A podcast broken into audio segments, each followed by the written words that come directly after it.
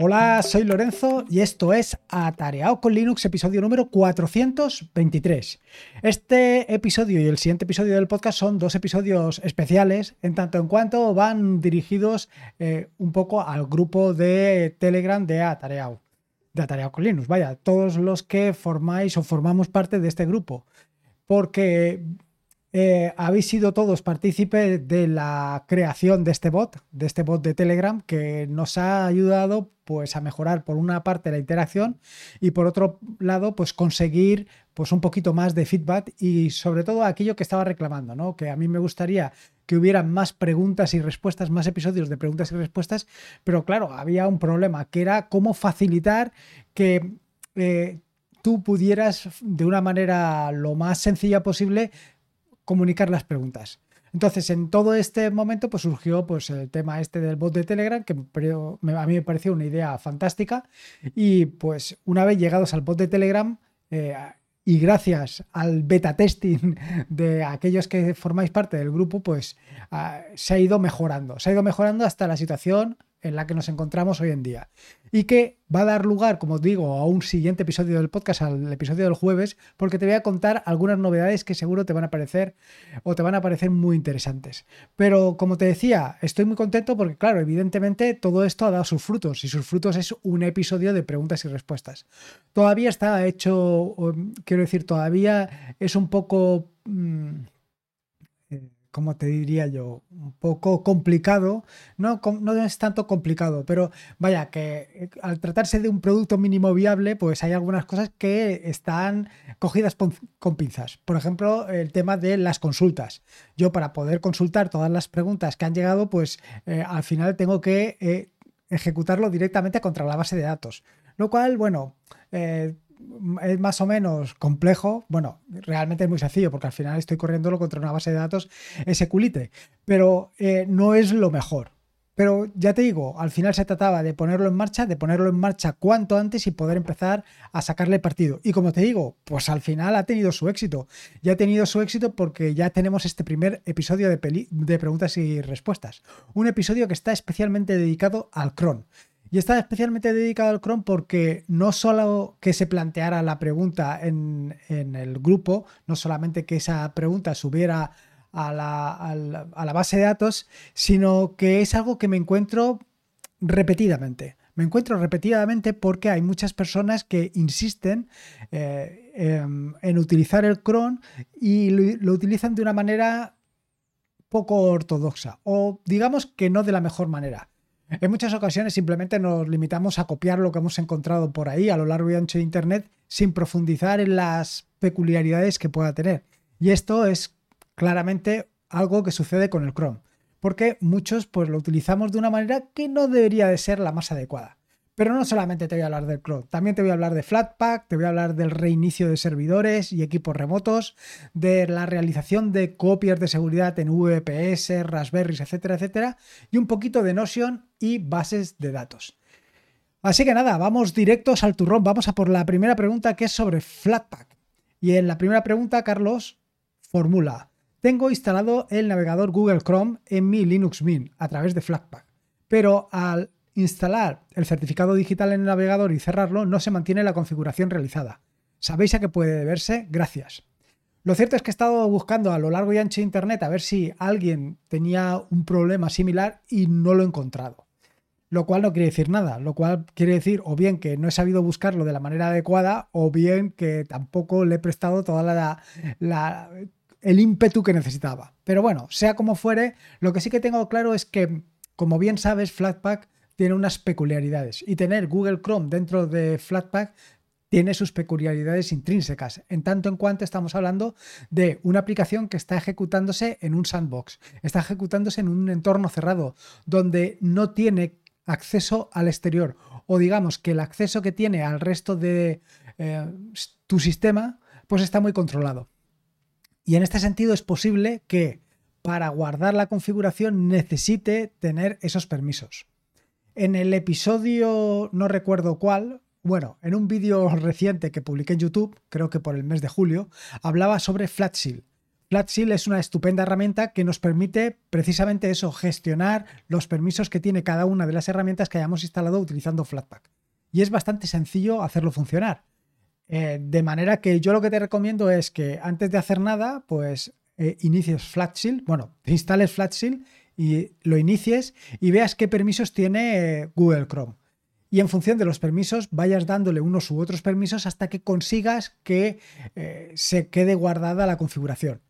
Yo estoy convencido de que se trata un problema de que no está guardando la configuración en el sitio adecuado y por eso no termina de funcionar.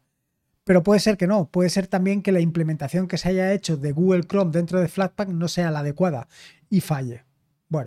Ya te digo, yo de todas maneras en las notas del podcast lo que voy a dejarte es un enlace al vídeo de FlatSeal para que veas cómo funciona y veas que es tremendamente sencillo de utilizar y las posibilidades que tiene. La segunda pregunta, la siguiente pregunta, la formula Manolo y habla sobre el tema del reinicio remoto y dice, tengo un equipo para reiniciar remotamente, pero le hago reboot now como root y se queda tan pancho. ¿Alguna sugerencia? Bueno, en general yo hago siempre igual que Manolo, yo hago un sudo reboot now y con esto y en general nunca he tenido ningún problema. Siempre ha terminado por funcionar.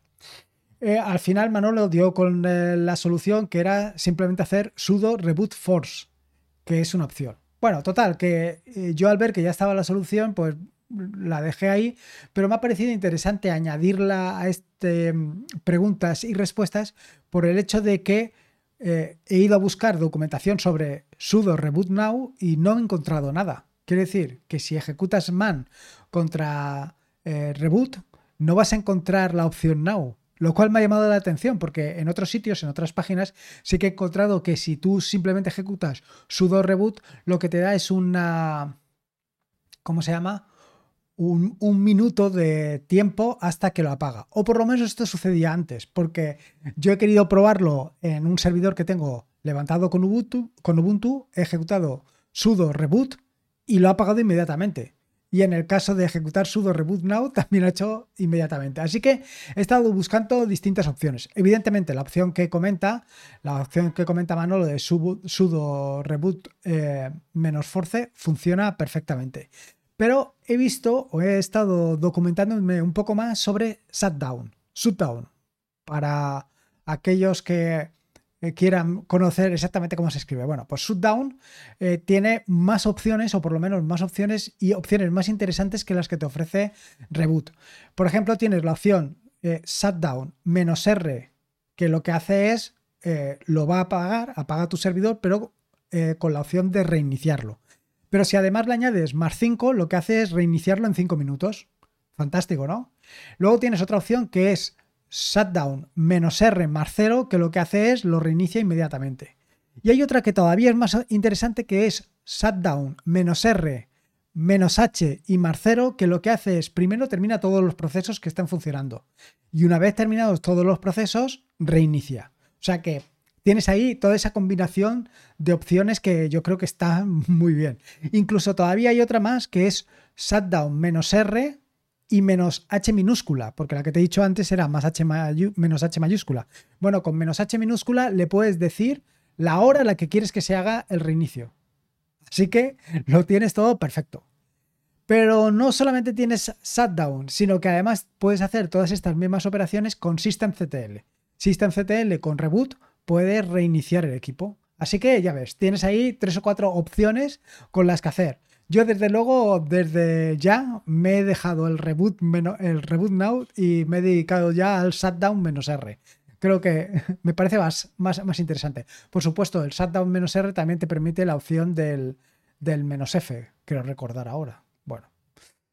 La siguiente pregunta es sobre el cron y básicamente es la que le da el título al episodio del podcast de preguntas. Y le da el título porque como creo que el cron es una herramienta muy potente y una herramienta que se le puede sacar muchísimo partido, sobre todo si tienes, si la estás utilizando básicamente en un servidor, porque te permite en cualquier momento pues realizar tareas de forma completamente desasistida y de forma sistemática.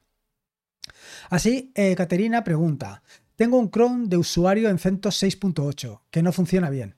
En el log de cron veo que las programaciones se lanzan a su hora, pero los scripts no hacen lo que tienen que hacer. Vaya, no hacen nada. No tengo fichero allow y el deny está vacío. Comprobados permisos de carpetas y script. ¿Alguna idea? Al final, eh, entre Rapejín y Ekaterina estuvieron dialogando y dieron con, con el problema, que es utilizar pues que en un momento determinado no te despistas y en lugar de utilizar el ejecutable con eh, la ruta completa, pues se ejecuta o lo pones de forma eh, relativa y esto pues tiene sus problemas. Es decir, si no pones la ruta completa, pues te puedes llevar sorpresas, como por ejemplo este. Eh, respecto al Chrome, pues decir que lo que me encuentro yo habitualmente es que no lo terminamos de utilizar de la manera más adecuada. Y esto ya es completamente independiente de la pregunta de Catenina, porque como ya se la resolvió eh, básicamente entre ellos, pues nada. Pero sí que quería sacar a colación todo esto porque me parece muy interesante. Primero, algo que me encuentro de manera habitual es ver ejecutar eh, cron directamente con root.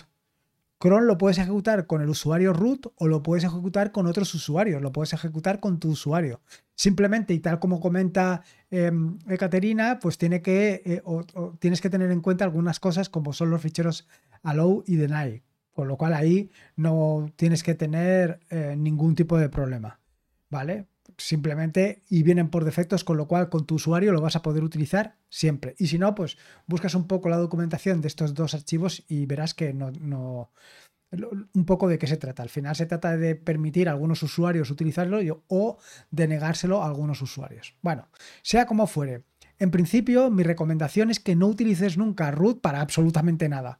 Simplemente utiliza root cuando necesites ganar derechos de administración, cuando necesites realizar eh, tareas que si no las realizas como root no las vas a poder realizar. Dicho esto, con tu usuario puedes ejecutar la mayoría de operaciones habituales con cron. Es decir, puedes, por ejemplo, un eco hola, no hace falta que lo hagas y lo pongas en el cron de root, ponlo en tu cron.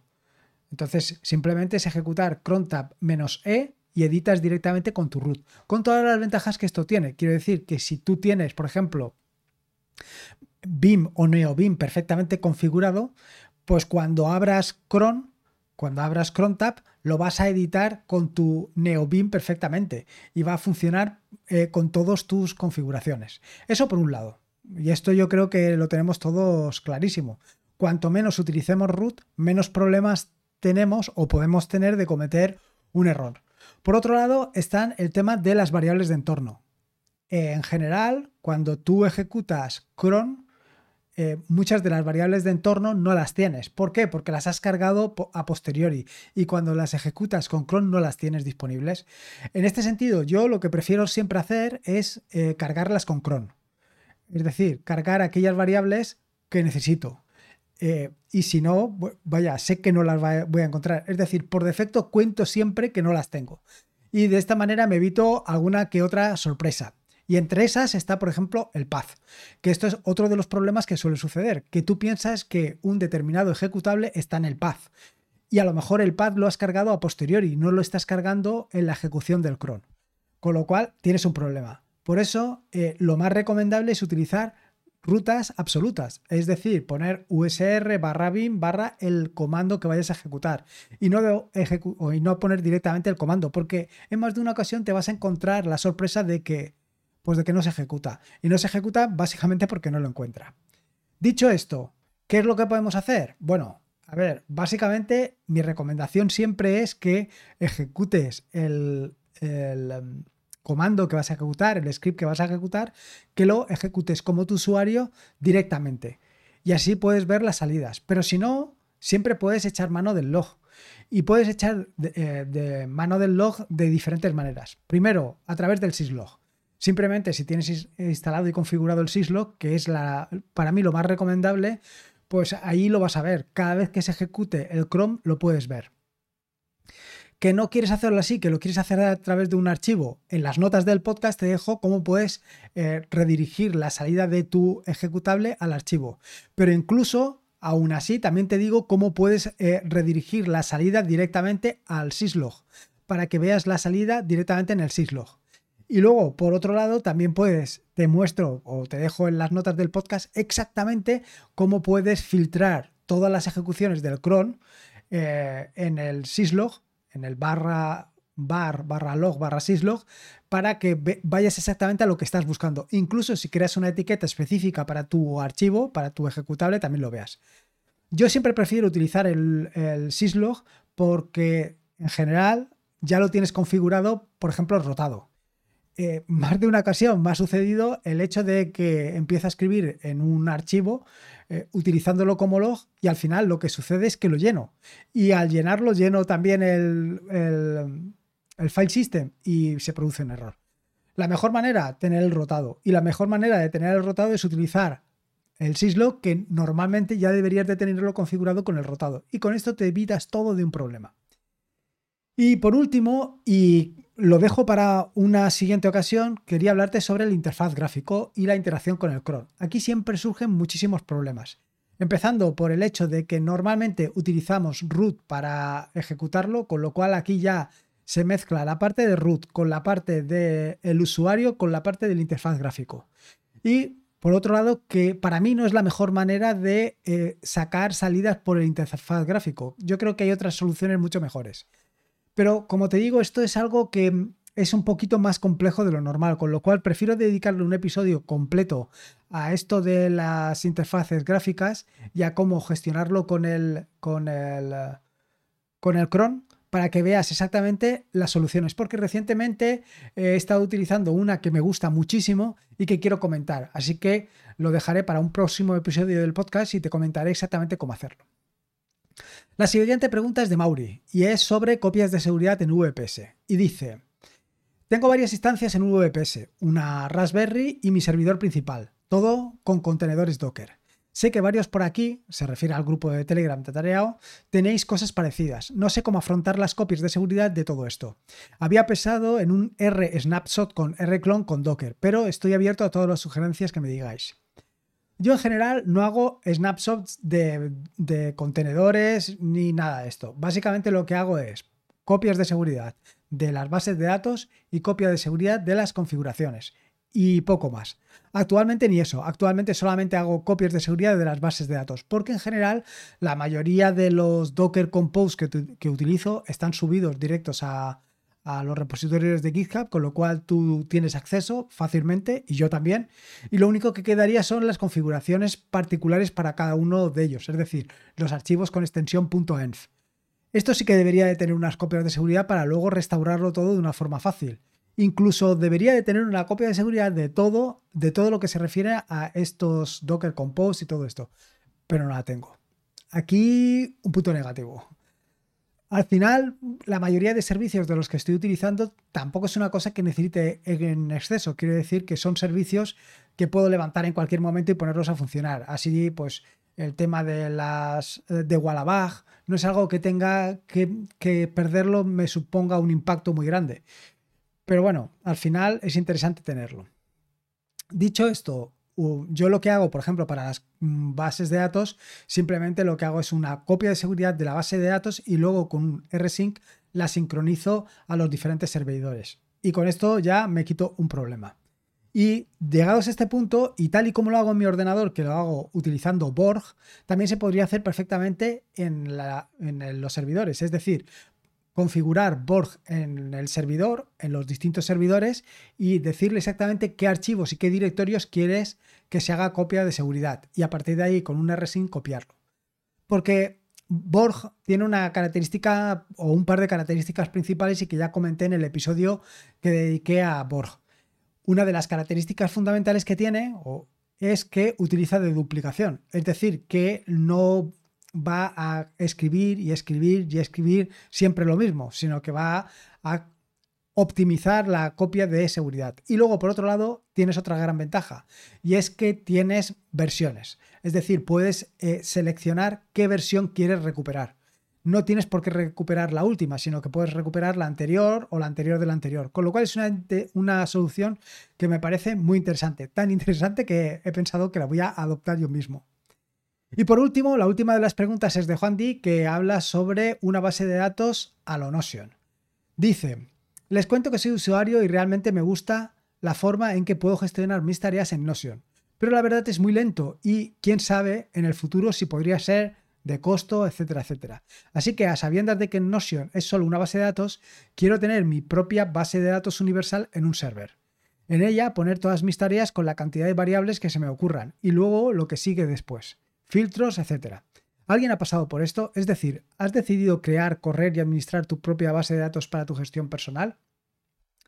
Lo primero y principal, hasta el momento no he utilizado nunca Notion, con lo cual no te puedo hablar de Notion ni te puedo dar mi opinión. Pero, pero sí que tengo en vistas probar una base, un servicio muy similar a Notion, pero que es open source. Con lo cual ahí ya me podré hacer una idea de las opciones y posibilidades que ofrece Notion. Que Notion últimamente está revolucionando todo, que prácticamente todos los sitios puedes encontrar cuestiones acerca de él, pero lo cierto es que, pues bueno, pues no lo he probado y tampoco tengo mucho afán de probarlo. Lo que comenta Hondi en su pregunta sobre eh, plantearme utilizar una base de datos como puede ser exactamente un, eh, un MariaDB o un PostgreSQL o un eh, SQLite es algo que me tienta mucho. Algo que me tienta mucho y que me lo he planteado muchas veces. Y sobre todo, y a raíz de los buenos efectos que está teniendo esto del feedback, pues es algo que todavía me planteo más. Lo que me he encontrado con un pequeño e importante inconveniente, por lo menos desde mi punto de vista. Y es eh, que muchas de estas cosas las hacemos directamente desde, eh, desde el móvil, desde Android, desde nuestro dispositivo móvil. Con lo cual, claro, eh, me haría falta también implementar esa parte. No solamente la parte de interaccionar directamente con el servidor a través de una REST API, que es realmente sencillo, sino que también habría que hacer una aplicación que me permitiera gestionar este tipo de cosas. Es decir, que me permitiera acceder desde, la, desde el móvil y escribir mi lista de tareas y gestionar mi lista de tareas. Hace como dos o tres, o yo creo que son tres años que no he hecho ninguna aplicación de Android, ni las he actualizado ni nada de nada, con lo cual lo tengo un poco abandonado. Si esto se moviera, pues a lo mejor pues sería interesante. Pero desde luego, aventurarme a trabajar con una base de datos sin tener la parte del móvil, eh, es decir, la parte de gestión de tareas sin la parte del móvil, no lo termino de ver. Pero bueno, es algo a tener en cuenta. Y esto es un poco lo que quería contarte. Ya ves todo lo emocionado que ando yo con todo esto de la, de la del feedback, que es oro puro, de todo lo que está revolucionando y yo creo que no solamente lo que está evolucionando hoy en día, sino lo que va a evolucionar más adelante. Así que nada más, espero que te haya gustado este episodio del podcast y sobre todo espero que lo hayas disfrutado tanto como lo he disfrutado yo. Recuerda que me puedes dejar una valoración en Evox, Apple Podcast, Spotify, puedes poner ahí cinco estrellitas, puedes ir a la página web y por supuesto si estás en el grupo de Telegram, simplemente con poner almohadilla comentario el número del podcast, que en este caso es el 423, seguido por el comentario, pues ahí se añadirá.